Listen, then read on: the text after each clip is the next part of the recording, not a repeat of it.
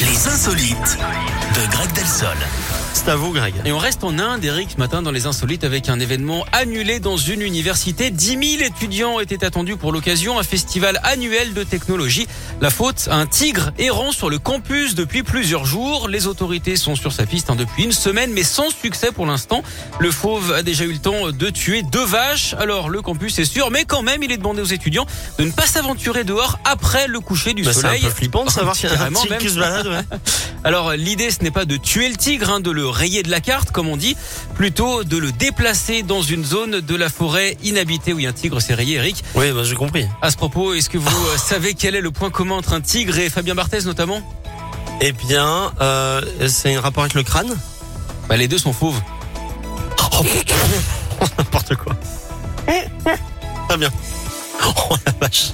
Vous êtes obligé de la valider, vous avez ri. Oui, c'est vrai. Ah oui. Les deux sont fauves. C'est très drôle.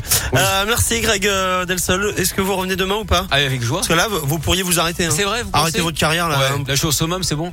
Ouais, on pourrait pas faire mieux de toute façon. Ouais. à demain, Greg. À demain. Merci. La suite, c'est donc Slimane, Maneskin également et juste.